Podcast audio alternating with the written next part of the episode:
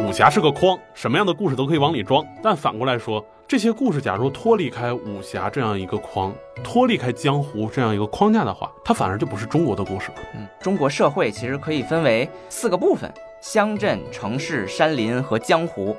古龙的武侠故事里面，他就是一个浪荡公子哥，他一开场就已经是个绝世高手，然后要有各种各样的奇遇。唐吉诃德。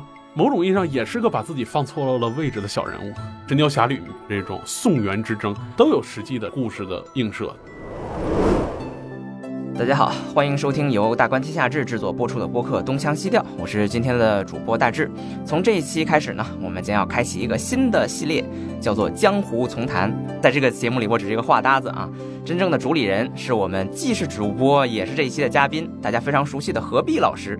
那何老师跟大家打个招呼，各位东腔西调的朋友们，大家好，我是何必，这是我第二次从主播的位置换到了嘉宾的位置。那在接下来的时间里呢，我将不定期的和大家分享一些我在研究中、阅读中对于中国古代江湖的一些见闻和理解。那么这个系列的节目呢，其实也是在致敬一本书，就是著名评书表演艺术家连阔如老先生所写的《江湖丛谈》这部书。何老师之前听你的主播啊，包括你各种各样的场合，经常会提到一个区分，就是钱穆先生他提到中国社会其实可以分为四个部分：乡镇、城市、山林和江湖。为什么你会想起做一个节目要聊聊江湖呢？其实从八九十年代成长起来的男生，可能心里面都会有一个江湖梦。我印象里面，小时候其实大家最流行的看的是《古惑仔》。《古惑仔》系列电影其实对我们这一代的人影响非常的大。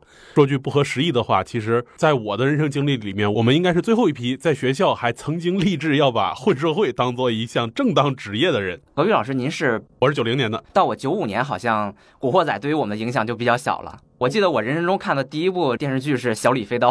对，你不看现代的这个大大杀，你就去看看古代大大大杀杀。所以江湖其实一直有着某种。特别特殊的吸引力，而且除了小时候影响最深的《古惑仔》电影之外，我想比我大的人，可能他们在电影电视还没流行的时候，都去读这个金庸的武侠小说。这在八九十年代是非常流行的。那么到了两千年代，我们知道有一个不那么正经，但是依然非常流行，至今被奉为经典的，就是《武林外传》。我们会发现，江湖啊、武侠呀这些，距离我们日常生活有一点远，但是呢，又给我们一个充分想象空间的这么一个东西，其实对于我们普通人是非常有吸引力的。那么恰好我在读研究生的时候呢，其实对这方面也比较感兴趣，就看了一些书，也尝试想去做一点研究。虽然最后没有什么成果，但是对于中国古代的江湖世界呀，对于我们现在看到的这些武侠小说啊，它的一些背景性的知识还比较了解，所以就特别想跟大家去分享一下。说起江湖，那就离不开各种武侠的影视作品。最近也有一部比较特殊的影视作品，就是赵本山的《雀刀门传奇》。以前马大帅还有刘老根儿都是把目光锁定了现代，这是他头一回尝试以武侠为背景搞了这么一部喜剧。好像之前还是《大笑江湖》呢。对，其实。赵本山演这个武侠喜剧也不是第一次，《大笑江湖》那部电影其实算是第一次。其实说到《雀刀门传奇》，我觉得他倒是跟刚才谈的那个《武林外传》有的一比，两个都是非常有趣的、具有解构性的非典型武侠剧。其实说到《雀刀门传奇》，现在看网上很多这种零散的剪辑，我们知道短视频它经常会把一些精彩片段剪在一起，有一大部分的类型是在讲，哎，《雀刀门传奇》里面在致敬赵本山小品里的哪一段比如那个白眉老太见着赵本山就哎嗨哎嗨嘿哟啊，这是那个红高粱模特队哦，对。再比如说这里面提到了高大毛，那实际上是在九八年的拜年那部小品里面是高秀敏和赵本山这对养王八的夫妻的女婿。但实际上，假如真的对赵本山的喜剧非常熟悉的话，我想说《雀刀门传奇》其实是一个披着武侠外衣的赵氏喜剧。其实它跟赵本山之前的这个小品很多是一脉相承的，这个呢就特别体现了武侠这样一个很重要的类型题材的特点。其实它更像一个筐，什么都可以往里装。有人的地方就有江湖，有江湖的地方，只要有人有武艺，他就可以可能变成武侠。其实我们回去看金庸的武侠小说和古龙的武侠小说，他这两个风格就完全不一样，他讲的故事的内核也非常的不一样啊。我们经常讲说这个金庸很正。那侠之大者，为国为民。对，而且他那里面基本都是一个人物有一个成长的历程，无论是小时候的郭靖还是小时候的杨过，而且都好像承载了某种很宏大的价值，比如说抗金、抗元，里面都有一个很正的个人成长的故事，而这个成长的过程中是有家国情怀在里面的。但是我们去看古龙，古龙的武侠故事里面，他就是一个浪荡公子哥，他一开场就已经是个绝世高手，然后要有各种各样的奇遇，无论是这个楚留香传奇，还是陆小凤啊，还是笑里飞刀，一开始就是个高手的面貌出现，去卷入到江湖的纷争里面。这时候我们就会发现，同样是武侠的框，这完全是两个不同的故事。同样，《雀刀门传奇》呢，看起来是一部搞笑的武侠轻喜剧，大家都拿它和十几年前的《武林外传》做对比。我们也知道这几集的《雀刀门传奇》里面，他的三个徒弟也去选秀了，里面也有各种和当下各种现实相讽刺的事件啊。大家觉得这是一种武侠轻喜剧的一个典型的做法。但是我想说，《雀刀门传奇》这部剧和《武林外传》其实内核上是完全两种不同的喜剧故事。毕竟是赵本山再次出山嘛。我们知道《乡村爱情故事》系列到后面略有烂尾，他自己已经不怎么出来了，都是徒弟在演。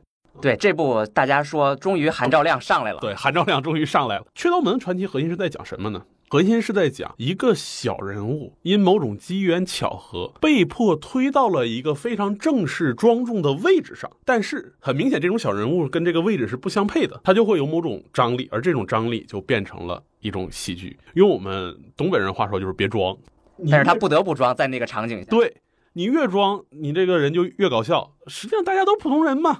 赵本山的作品里面一直在跟我们传达这样一个东北人。喜剧天赋的那个核心内核，它就是解构，解构一切庄重的，解构一切正式性的东西。那为什么说《雀刀门传奇》内核依然是一个赵本山的小品文本呢？其实它文本结构，我们去看《雀刀门》故事的开始是掌门西门长海，我要炖一段时间，怎么办呢？我得找个像我的人出来，他就把他同胞弟弟这个西门长在给拽出来了。那西门常在是因为贪图他哥给他介绍老伴儿，我要老伴儿，他跟海燕儿啊，对对对，相亲的那个小品里面一样。但西门常在呢，跟他哥哥西门长海是一个完全背反的人物。西门长海是一个正经的武林盟主式的大侠，但西门常在就是个小市民、小村民，或者说，那这样一个小人物被迫去冒充掌门，必然会有某种德不配位或者行为不配位的方式，这就导致会有各种各样的。搞笑的机缘，而这样一种状态，其实，在赵本山的这个小品里面是经常出现的，可以说是他小品的一个母本。赵本山除了早期的几个，比如他跟黄小娟演的《家里待不下》《加利福尼亚》的，就是他早期有一些家庭主题的这个小品以外，其实从牛大叔提干九五年经典那个扯淡是吧？这个是不是叫扯淡？扯淡扯淡就从这儿来的啊。牛大叔提干核心是什么？是牛大叔进乡里要给村校去争取玻璃，结果因为跟乡党委书记马书记长得像，让范秘书给他安排到了马书记的位置上去招待来宾。一个牛大叔变成了一个马书记，这一下子就有了一个位置的转换。这就是典型的小人物被迫去充当，所以就有那个经典的敬酒不会说祝酒词，他就只能是只会这贫乏的只剩这一句了。像小品拜年里面，他的包袱的高潮是什么？是范县长，人家乡长都不干了，产房传喜事，人家高升了。对，他在不知道范乡长高升的情况下，你不能把三胖子一棒子打死啊！跟他喝酒，乡长都不干了，你找县长，这也是一个说一个小人物在一个庄重的对象面前，因为乡长不干了，那我就是你的长辈。对吧？我就要以长辈的方式教育你，跟我养甲鱼啊，你养王八，这一年五六万呢。但反过来，一旦这层一戳破，这个范乡长变成范县长的时候，他的这种身份位置又倒过来了，他又变成了一介小民。这个时候的喜剧效果出来了。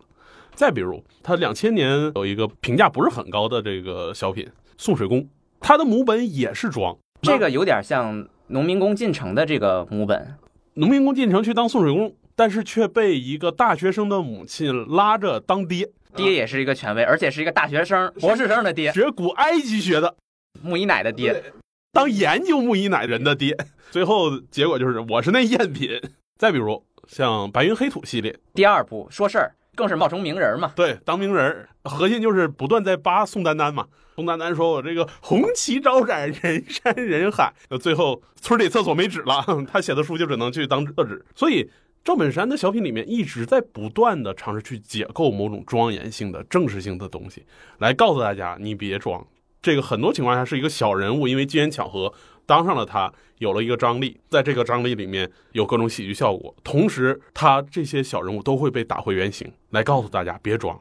就东北人给大家一种特别典型的印象，就是能互相吹牛逼，而互相吹牛的一个结果是大家以“你别跟我装，你跟谁俩呢”这样一个解构来去完结。我们常说，为什么在喜剧界、演艺界，东北人有半壁江山？因为东北人的这样一个性格和他的社会生活里有一种天然的对于权威和正式社会结构的藐视。因为我们知道，二十世纪的东北是个移民社会，大家都是底层人，都是底层人过去，而东北社会又缺乏一种正式性的社会组织和社会权威，那么大家处于某种意义上的蛮荒式的平等里面，在这种平等下，你越向大家表示出一种超越于普通社会阶层的正式，大家越知道你自己就是一个底层，你还跟我这儿二啊三啊的呢？对，你这大个儿无非也是装的，对，充大个儿嘛。所以赵本山核心是在扒这个。但是在扒这个里面，赵本山有一个另外一个特别重要的要素，就是在小人物的对立面，他要去扒最正式的那个东西的时候，他有一项东西是特别硬的，他是没办法去解构的。这个东西就是国家权力。我们刚才讲到小品拜年，拜年里面包袱最后破了，是因为什么？像你说的，产房传喜信，范县长啊，还有一个比乡长更大的县长，那个是绝对正确的。对这个范乡长升成范县长了，他依然又是个小民，他没办法去当范县长的老姑父。再比如最著名的像《白云黑土》系列和《不差钱》，那里面依然有一个隐含的国家权力平台，就是中央电视台。在东北，至少在我小时的时候，甚至是在现在，我的长辈们依然对中央电视台有着独特的这样一个情节，就是他特别喜欢看新闻联播啊，大家都特别信。它是一种国家的象征，是一种北京的象征。对于东北人来说，中央电视台就是北京啊，因为中央电视台播的很多空镜画面都是北京的风景。那我们去看《白云黑土》是什么？是一个来自辽北的一对老头老太太来到了中央电视台去拍节目，再回到乡里，他就获得了某种类似国家权威的背书，于是白云才能在乡里面当名人 啊。虽然他只是个人名，对吧？他才可能写月子。他才能让村长去买他的书啊，尽管是放在了厕所里。那再比如说不差钱，也是我们东北人特别愿意看的中央三套的《星光大道》。哎，《星光大道》来也是来辽北选人选民间的艺术家。我印象里，在我高中到大学那段阶段里面，我父母就特别爱看从《星光大道》里面走出来的，比如这个阿宝嗓子好，东北人对嗓子好有着天然的这个迷恋。阿宝的嗓子好，大家都特别愿意听阿宝的歌。还有这个大衣哥朱之文不差钱，核心的讲的就是说中央电视台来我们这里面选秀，我要去截胡，我要把我的孙女儿鸭蛋儿给送上去，送上去，送上去的时候麻烦来了，我没带钱，然后对方又是个。大主持人，那我又要以非常隆重的方式来招待他，那就是随身的小扇鸡炖喽，然后你饭店再赠个菜，他其实都有一个暗含的国家的背景来去作为最终无法解构的这么一个庄重和权力性的东西，由此呢。我们常说，其实赵本山的很多小品在欢乐中结局还都挺圆满的。我感觉，尤其是像马大帅呀、刘老根儿啊，他结局总是最圆满的。但是在倒数第二集，通常是要把所有的矛盾都爆发。对 对，但首先得疯了，嗯，然后最后一集大结局圆满。呃，圆满核心，比如说可能是齐镇长过来说，把这些矛盾都解决了，把这个盗窃凤舞山庄的这些胡言都给抓了。我们最后看到，他依然是有这样一个结局。这个意义上，我们常讲中国大陆的喜剧。很好看的赵本山，赵本山拍了一系列，也有很多喜剧电影。那周星驰也有很多喜剧电影，大家常去拿他们俩做对比。而周星驰，我们看的经常讲这个，他的电影内核其实是在讲一个悲剧性的故事，尽管他也会有某种圆满的结局，但依然很悲惨。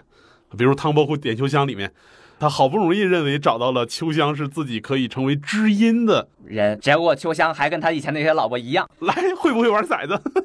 在你成长的过程中，你终将成为自己讨厌的人。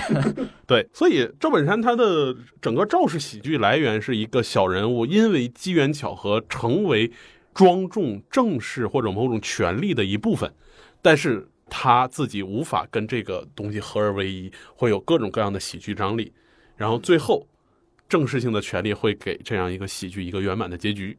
但是反过来，我们经常讲的这个《武林外传》做对比啊，我们就发现《武林外传》的喜剧效果，我们去看它的喜剧结构依然是某种结构。我们讲白展堂这个道圣非常威武，其实不会什么武功，连鸡都不敢杀。对，实际上是别人污蔑他偷了东西，他说污蔑也就污蔑吧，是吧？都按到我身上了，那我也就认了。那 对，也就变成道圣了。抚远将军的九龙杯是你偷的吗？他自己偷的，然后嫁祸在我身上。对。然后我记得还有一个我印象很深刻的就是，里面有个天下第一女捕头啊，她的这个白展堂的 CP 展红绫。她靠着一句女人的直觉，凡是办案，她就说犯人已经死了。为什么呢？女人的直觉，就靠着女人的直觉变成了天下第一女捕头。那这里面其实也是一种解构，但这种解构呢，我们就会发现它和赵本山的喜剧是反着来的。哎，为什么呢？就是白展堂并不是一个小人物，因为机缘巧合去冒充某种正式性的东西，而是说他一开始就以道圣的面貌出现，然后大家在不断的扒他的黑历史，告诉大家这是个普通人。他并没有外面的名声那么的厉害，而且他自己也很想做一个普通人，就想当个小跑堂呢。对，说白了，并不是说有一个白展堂的弟弟白玉堂啊冒充了白展堂去当道圣，而是说白展堂自己就是道圣，但是扒开这层名声之外，他其实是个普通人。这是个典型的北京市的文艺圈里面的喜剧结构。我们看这样的喜剧结构在哪里呢？我爱我家里，我们看到富明老人局级干部一旦退休回到家里，又变成了一个老爷爷。前面几集他还想尝试找到自己没有退休时候威风的样子，家里大改造，执行五年计划。第一年我们要装一个太阳能热水器，然后要开三十个水龙头，让所有人都来我们家洗澡，还能赚钱。但实际上把这些不靠谱的东西一打掉，大家发现说是他是一个高级领导干部。感觉他应该是个很有智慧的人，但他其实就是个普通的邻家老头。他也有各种自己的小算计，也有着对于家人的各种关爱。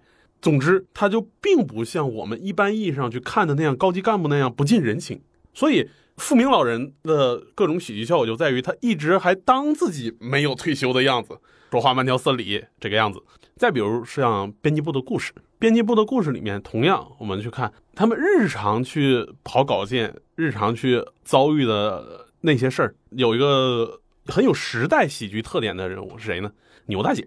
牛大姐，这个当年也是革命干部。对，在整个以业务为主的编辑部里面，只有她是个马列主义老太太，她是个满口讲政治的人。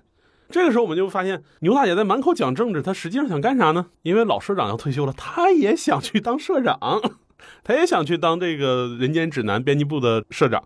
里面也有一些普通人的那种小心思、小算计。所以九十年代那一批，我们看到无论编辑部的故事，还是《我爱我家》，他其实是什么样的人在写呢？其实是北京这帮大院文化圈的人在写，王朔呀、梁左呀，家里真牛过的这批人。对。那他们核心是讲什么？周围这些人我都适应了，他们的确就是在高位上的人，但是经历过特殊的时代，经历过市场改革开放、市场大潮之后，会发现平时这些很威严的国家性的权威人物背后是什么？还是一个普通市民，鸡毛蒜皮，所以有了这样一个喜剧效果。这个时候和东北这种乡土式的一个小人物，因为偶然的机缘冒充了大人物的那种喜剧效果就完全不一样。这是两种喜剧内核。《武林外传》虽然宁财神自己不是北京这个系统的，但我们知道，其实，在两千年代，整个中国的电视圈都和这个北京。文化圈有着非常密切的关系，而且导演商静自己也是解放军艺术学院毕业的，其实也在北京的这样一个文化圈里面，大家也都比较熟，所以他写出的那样一个喜剧内核，就是那样一个喜剧内核，跟赵本山自己的基于自身的啊，或者是带有某种东北社会性的这种体验，很不一样的一个喜剧状态。尽管我们说《缺刀门传奇》和《武林外传》很像，但实际上扒开武侠和江湖的这层衣服来看的话，其实是两个完全不一样的喜剧核心。何必老师，你刚才说金庸和古龙其实是不同的武侠故事，而《武林外传》呢和这个《缺刀门传奇》也是不同的武侠故事，一个是赵氏喜剧，一个是京圈京派喜剧。但我有一个问题哈，既然是不同的叙事，叙事嘛，其实都是对现实的一种模拟。那么真实的武侠到底是什么样呢？这个你有没有研究过？说白了就是我们刚才都是把武侠当成了一个衣服，一扒开发现它的内核是我们怎么想象这个武侠世界？不同的人怎么想象这个武侠世界？对，甚至说可能他讲了一个跟武侠没关系的故事，比如金庸的故事完全可以放到另外一种体系里面去写出另外一种小人物成长的家国情怀的这样一个故事。那为什么武侠会成为八十年代以来一个很重要的基于中国本土文化的一种类型作品的很重要的背景？我们讲武侠小说、武侠电影、武侠电视剧。其实，在这里我们要区分两个层次。第一个层次呢，就是中国历史上真实存在的江湖和武侠；另外一个是港台作家笔下，或者说港台导演镜头下的武侠世界给咱们这一代人留下来的影响。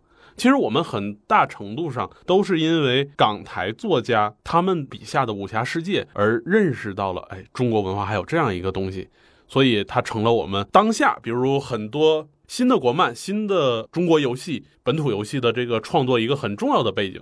其实今天我们看到的大量的带有武侠元素的国漫和这个中国本土的游戏，某种意义上都会不知不觉带着当年港台武侠作家的那个武侠世界的影子。其实是某种同人创作和二次创作了。对，我觉得现在这些作者他们年轻的时候是看武侠的影视和文学长大的。对，在这个意义上呢，其实我们就得先分析啊，就是到底什么是你开头讲的那个江湖。著名的历史学家钱穆先生把中国社会区分成四个部分，啊，城市、乡镇、江湖和山林。那江湖到底是什么？以及漂泊在江湖上的人，我们常说那可能就是侠客，会武术的游侠。于是就有了这样一个武侠和江湖的世界。那在这里面呢，其实呃，我们可以往深里面去推一下，就是说中国传统社会。它的最基础，我们讲士农工商，除了居于统治阶层的士大夫之外，中国最广大的普通人口是什么？是农民。农民，你只要耕地交税，你就完成了你作为国家编户齐民的基本义务。农民一旦耕了地，他就不可能流动，一旦不流动，他就没办法像武侠作家笔下那样的侠客去四处游荡。韩非子在《五度》里面说，这个叫侠以武犯禁。嗯，如意文乱华，侠以武犯禁。对，它核心呢是说，秦始皇统一中国之后的这样一个大一统帝国，他最希望的是国家能够自上而下的稳定。这个稳定呢，是通过国家对边户齐民的控制来实现的。而控制的手段呢，核心就是赋税征收，一直到个人，国家都对他有户口登记，知道你这个人生老病死，然后你这个人要出税，人头税，你要耕地，你要出这个田赋、田税。你还要为国家承担徭役和兵役啊！国家有重大国家工程的时候，我要免费征发你；国家有重大的军事行动，我要把你直接从一个普通农民变成一个兵，由此实现了国家控制。江湖和游侠的核心是什么？是他脱离于这一套国家控制。它有一个独立于国家之外的这么一个组织体系，一个生活空间。所以，无论是我们看最近的这个《雀刀门传奇》，还是我们特别熟悉的像这个金庸或者是古龙的小说里面，都有个很重要的职位，叫什么？武林盟主。这个在正式的中国历史当中是很难理解的。给我们讲武林盟主是什么？我们去看这个《倚天屠龙记》里面，他当了盟主，可以号令天下武林人士，就说白了，他变成了天下所有会武功的人的总司令。这在一个传统古代中国的当中，是国家政权是无法容忍有这种人、这种组织体系存在的。对，我记得我曾经看过一个知乎的帖子，说武林盟主大概在朝廷是个什么段位。然后最热门的帖子是说，武林盟主大概干不过一个省委书记。一旦你有这样一个组织性的武装力量，自然国家就会来剿灭嘛。但是钱穆意义上的中国真实存在那个江湖，它有空间存在，就说明国家是有一部分。社会空间无法控制的，那什么样的状态下国家是有一部分空间无法控制的呢？很显然是皇权相对衰落的时候，或者说是底层社会比较有活力的时候。那我们举个最简单的例子，比如说离我们现在最近的一段历史时期，就是明朝的转变。我们知道明初太祖为了实现国家的这样一个资源动员，因为我们知道从明太祖到明成祖六十年的时间里面。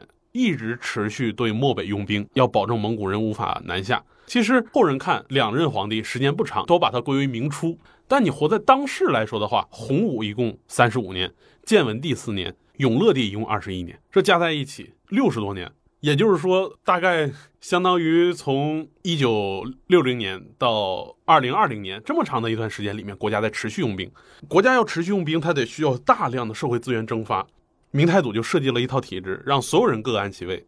农民你就专心致志耕地交税，军户世袭都去当军人，每户都要定时的出一个成年男丁去当军队去。将户这个人生下来你就永远是要承担匠人的职责，你要给国家打铁，你要给国家铸造兵器。这种情况下，整个底层的百姓是完全被国家的这一套体制控制住的，他就没有额外的社会空间。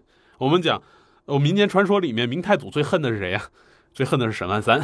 他作为一个名商大贾，竟然敢给朱元璋盖南京城城墙。在传说中，沈万三就比较惨，最终其实是家财散尽，然后朱元璋对他有个非常大的一个迫害。那明初这套体制，我们讲在晚明阶段，那是一个市民社会高度发达，特别在江南地区，商品经济非常发达，你可以。没有任何田地，没有任何生产工具。你作为一个织工，只要你有技术，你白天就去站在那桥头，你就等人雇你织一天布，你赚一天的钱，是吧？但市场经济足够发达，这个时候你就会发现，明朝的朝廷在晚明时候，一方面他的国家控制力因为他整个制度的崩坏而衰落，同时因为市民生活的这样一个发达而有了额外的空间。而这个空间就是我们说的，其实直接孕育了我们讲地方上的结社。在明清鼎歌之际的时候，我们知道在华南地区有什么天地会、红花会、反清复明。然后清代有一个特点，就是它作为一个边疆民族的统一全国的政权。它其实对于明朝的很多制度是承袭下来的，但是它又不可能说像明初那样过度压榨社会来去获取资源，它会怎么办呢？大部分都是以间接的方式来去统治。就说白了，在明初的时候，比如说在一条河上，你是个船户，你负责撑船跑运输的。明代的时候，他直接就征发你去给国家免费运输。清朝的时候呢，国家会出钱雇你帮着国家运输。这个时候，我们就会发现，清朝在社会基层的控制下，天然就有一种相对的弱势，或者说更善于用市场的手段去控制社会，实现国家差异的应对。那么，比如我们熟悉的大运河沿岸啊，长江沿线，就有两个非常大的组织。运河沿岸是什么？漕帮。漕帮后来演化成什么？青帮。我们讲，在晚清甚至民国时期，青帮的势力从上海青帮。一直到天津青帮，甚至像内陆地区都有。长江沿岸是什么？四川、湘西有哥老会、袍哥组织。随着湘军，你刚才讲的，随着太平天国运动，湘军出出战之后，我们就知道左宗棠这个西进，把整个湘军带向了全国，而袍哥组织也走向了全国。再往南，我们说东南沿海有什么天地会？会党，而我们也知道，辛亥革命孙中山依靠的重要的国内力量就是会党、洪门。我们就会发现，哎，当一方面国家控制能力弱，另一方面社会足够活跃的时候，它就会有江湖的空间，而且是实实在在的江湖。因为我们知道，人要想流动，侠客要想流动，他在北方可以干嘛？他可以骑马。他在南方怎么办？他就只能坐船。所以叫江湖。船在哪上走呢？他是在江湖上走啊。长江、洞庭湖、鄱阳湖、太湖，而且我们知道，其实，在近代以前，这些湖泊没有萎缩的时候，那是什么？烟波浩渺。那湖里面有一些小岛，它就可以藏人，它就是逃亡人藏匿的地方。所以，当然是那种意义上的江湖。所以，这还只是明清。再往前，金庸笔下大家最熟悉的那几部作品《神雕侠侣》系列的发生时间是什么？宋辽金元并立时期。宋朝我们讲最大的特点是什么？国家能力比较弱，尤其对北方完全失去了控制。对，一方面是国防上对北方失去控制，使得在政权层面上它就有间隙。比如像郭靖就可以南来北往，在不同的政权之间穿梭。另一方面，宋太祖立国本身就有点不正，他欺负了孤儿寡母，所以他特别宽厚，他要用宽厚的方式来去稳定政权。你看他杯酒释兵权。再比如他讲。立下四个铁券，有一个就是与士大夫共治天下，不杀士大夫。这样一个宽厚的立国态势呢，导致他的社会政策，我们经常诟病宋朝讲不义兼并，不干预土地私有化，不干预民间的各种土地买卖。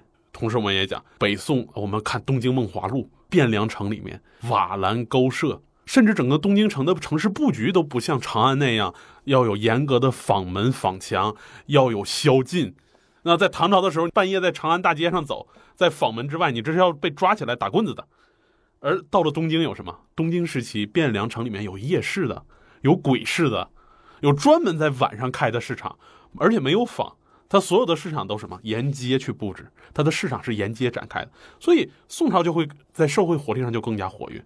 而这种活跃的方式，加上比较弱的皇权控制，也能孕育一整套江湖。这个江湖其实我们也很熟悉，同时也是明朝人熟悉的。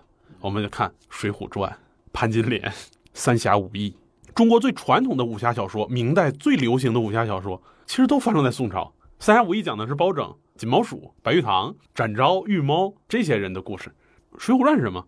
是山东地区梁山坡，是吧？大湖里面有座岛，岛上有梁山，而且也是宋末徽宗那个时代。对，然后再往前，我们讲，再往前，我们讲，还有一个高峰是什么高峰呢？我们经常讲唐传奇，聂隐娘啊拍的那个故事。虽然聂隐娘是唐朝的，但唐传奇的这样一种小说题材，经常记录民间传奇故事的文学题材是在唐朝出现的。它记载的最多的是什么样时期的人事呢？南北朝时期，又是一个政权并立，皇权相对弱，社会上有一定空间这样一个历史状态。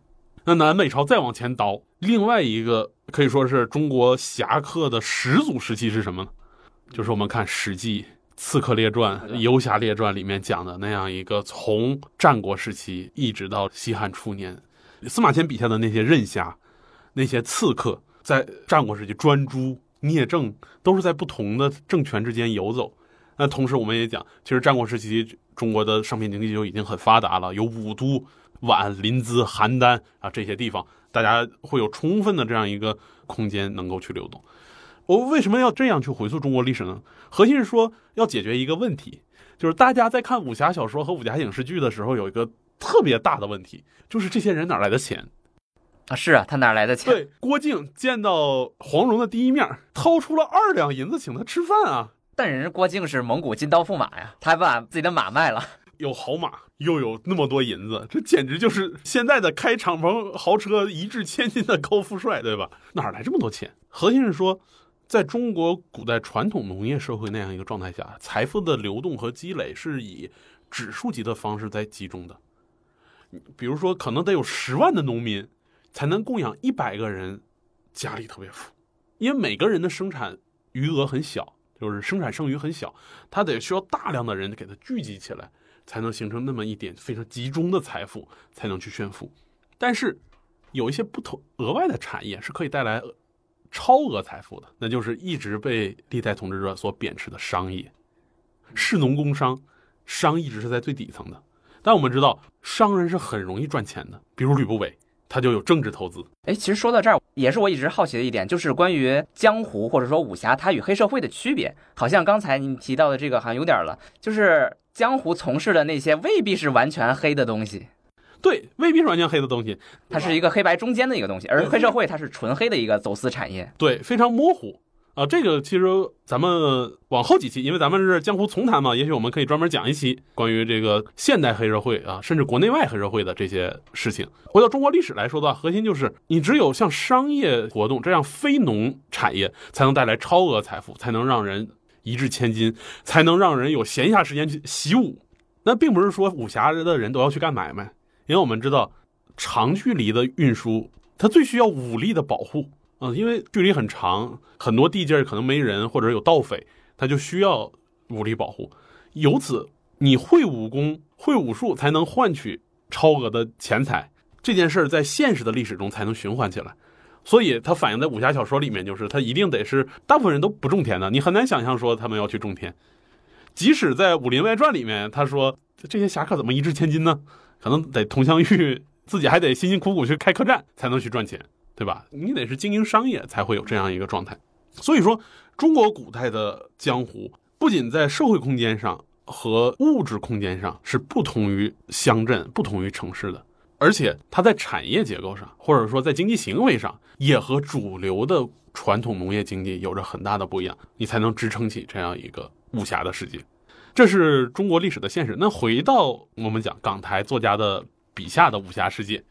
其实这两个世界怎么勾连起来呢？很简单，我们去看为什么是港台作家在写武侠。嗯，对呀，虽然他们描述的笔下那个世界并不发生在港台，而是发生在整个庞大的内地地区。对，其实这就和整个二十世纪这样一个波谲云诡、翻云覆雨的这样一个中国的历史有着密切的关系。我们知道，清王朝的覆灭，在东南沿海的人的记忆中，有很大一部分的力量是出自于会党。从清初开始，就天地会在反清复明，洪门遍布整个海内外。孙中山也是依靠这些会党的力量，很大程度上来去推翻清政府的。所以，我们去看徐克镜头下的黄飞鸿世界，他也有某种侠之大者，为国为民，也有某种家国情怀在里面。但同时也有什么呀？也有比较强的对于满清政府的排斥。那里面正面形象经常出现什么？林则徐，黄飞鸿跟林则徐共事过。还曾经用狮子和八国联军打过，对，进京还见过李鸿章，对，这是个非常穿越的人物。徐克这个镜头下的黄飞鸿经常穿越，但是这里面我们都能看到广东沿海不同于北方政治中心的另一种历史记忆的残存，而这样一个残存核心是什么？我们讲，恰恰是因为明清之际，他的国家对于社会控制的程度没有那么的一管到底，同时基层社会因为它的市场经济。会更加的活跃，所以才有了那样的社会空间，而这样社会空间造就了一个那样的社会记忆，这样的社会记忆，反清复明啊，会党推翻满清政府的这样一种社会记忆，又构造了一个氛围，这个氛围就是大家会对江湖上的事儿，会对武术武侠有一个比较大的认知和认同。最新的我们看，可能前几年比较火就是叶问，其实叶问我们去看第一部。某种意义上带有写实性，但依然带有某种江湖的状态。我们讲佛山有那么多拳馆，拳馆之间要干嘛？你要踢馆嘛，要打擂台嘛。而这些武术人的交往是什么？就是江湖，就是我们讲的，哎，要互相交流。佛山在经济史上也有个很重要的地位，那它被誉为中国四大名镇之首。这个镇不同于我们一般意义上的城市，因为我们知道明太祖有一条一生恪守的箴言：高筑墙，广积粮，缓称王。导致从明朝开始，全国从都城到府到县都有城墙，而市镇呢，恰恰是个没城墙的，因为市场市集而起来的一个大家居住的一个居住区，所以它不是传统意义上的城。佛山呢，就是这样一个镇，大镇。所以它有非常繁荣的经济往来，而且黄飞鸿还是开医馆的，也是从事商业的。对，这个时候我们就发现，很多江湖上记忆一定要和这样的一个经济状态联系起来才能实现。那我们又知道，其实因为四九年这样一个历史的变革，很多不认同南北的文化人呢，可能选择去了第三地香港，聚集在这儿，而他们又要想去抒发一种家国情怀，因为我们知道。中国的历史写作往往会变成影射史学，你又不想去以特别正式的权力的方式去写作文文学作品，那么武侠和江湖，香港又有着这样的广东沿海的历史氛围和历史记忆，就成了一个非常好的题材。这些人就选择以武侠作为一个创作对象来去书写不同的这样一个状态。金庸就选择了用武侠去书写家国情怀，古龙在台湾可能我们知道也是受了金庸的影响。然后少年得大名，他就选择去写一些跟家国情怀无关的、更加私人化的一种武侠故事啊，浪荡公子哥的故事。所以，我们看到，一方面，中国历史上的确存在有江湖，的确存在着有一个侠的世界，但是这个世界呢，因为像你说的，它处于灰暗地带，它不太可能直接流传在存世文献里面，它只是通过传说、通过故事、通过记忆这么一代代传下来。但是这些东西塑造了一种氛围，这个氛围留存在了香港。那么我们知道，金庸、倪匡、梁羽生都是在香港的这样一个氛围里面去写作武侠故事的，而这些武侠故事又对我们这一代人。或者说不只是一代人了。八十年代武侠小说进入中国，九十年代香港 TVB 的武侠剧进入中国，两千年代是大陆的电视台在翻拍香港的武侠小说。武侠始终以不同的面貌在重复的出现在我们一代又一代人的眼前，所以它深深影响了我们对于历史的理解，以至于大家经常会闹出一些笑话，比如这个前两天我们东腔西调说事儿去白云观，我们知道白云观的很重要的一位祖师是尹志平。啊，在这个金庸小说里被啊，对龙骑士，金庸小说里面的尹志平是很不堪的一个人物形象，但是呢，历史中又有这样的人物。再比如我们讲，无论是《射雕英雄传》里面的辽金的转换，还是《神雕侠侣》里面的这种宋元之争，都有实际的故事的映射。再比如《雪山飞狐》，这是明清连城诀是讲这个袁崇焕的后代，它都有一个具体的历史空间。这个当然涉及到一些写作的这个技术问题，但是金庸给大家的一个武侠世界，相当程度上，我觉得它有点像大众吧。历史是挂我小说的钉子，它不一定严丝合缝，但是我们总感觉金庸写的特别真，特别像真的历史。因为我们很多人了解历史，往往都是从他的小说里来的，对就像我们了解三国是从《三国演义》来的。所以在这个意义上，港台的武侠小说不仅是给我们一个休闲的世界，不仅给我们一个文化和艺术的世界，还给了我们历史的世界。所以，当这种东西大家熟悉了以后，尝试去解构的时候，就出现了我们看到的《武林外传》，有了今天的《缺刀门传奇》。这一系列的新的所谓新武侠或者是武侠轻喜剧这一套东西，总体来说，我们会发现，尽管我们这一期的前半部分在讲武侠是个框，什么样的故事都可以往里装，但反过来说，这些故事假如脱离开武侠这样一个框。脱离开江湖这样一个框架的话，它反而就不是中国的故事了。嗯，西方有西方的武侠，比如说超级英雄，比如说蝙蝠侠，但它和中国叙事还是有区别。或者是我们之后也可以再来聊一聊这个。对，或者说其实不一定是美国的漫画英雄了。你像最典型的是，反正是我们熟悉的堂吉诃德。堂吉诃德就是想当侠嘛。但是，就是西方的那种中世纪的骑士精神，也带有这种状态。但是，无论是赵本山式的喜剧，还是周星驰式的悲剧，或者是古龙的公子哥人生经历，它其实是有一个故事母本的。这种母本，我们在其他文化里也能找到。但是，假如不往武侠和江湖这个框里放的话，它就不是个中国式的故事。唐吉诃德，某种意义上也是个把自己放错了位置的小人物。他要用自己的破旧的盔甲、羸弱的老马，去和一个想象中的中世纪世界去作战，非得把桑丘这个老农民要想象成一个忠实的仆人，要把一个街头这个酒馆里的女服务生当做一个落难的公主。某种意义上，唐吉诃德的喜剧色彩恰恰和赵本山式的喜剧某种结构上的共通之处。所以我们会发现，故事的母本可能世界通用，但是是什么让它变得？五彩斑斓，变得特别有个性呢，恰恰是一些基于不同文明里面的这种重要的文化要素。而我们刚才讲的江湖，恰恰是中国这样一个特别独特的一个要素。呃，谢谢何必老师刚才分享，今天这一期我听的也是非常过瘾哈。其实关于武侠，我们还有很多可聊的。江湖嘛，其实有各种各样的江湖，甚至有曲艺江湖、商业江湖，各种各样的江湖，其实都有它内在的逻辑，也都跟中国的这个传统文化分不开。也非常欢迎听众们继续关注我们这个江湖丛谈，接下来还会给大家讲更多的故事。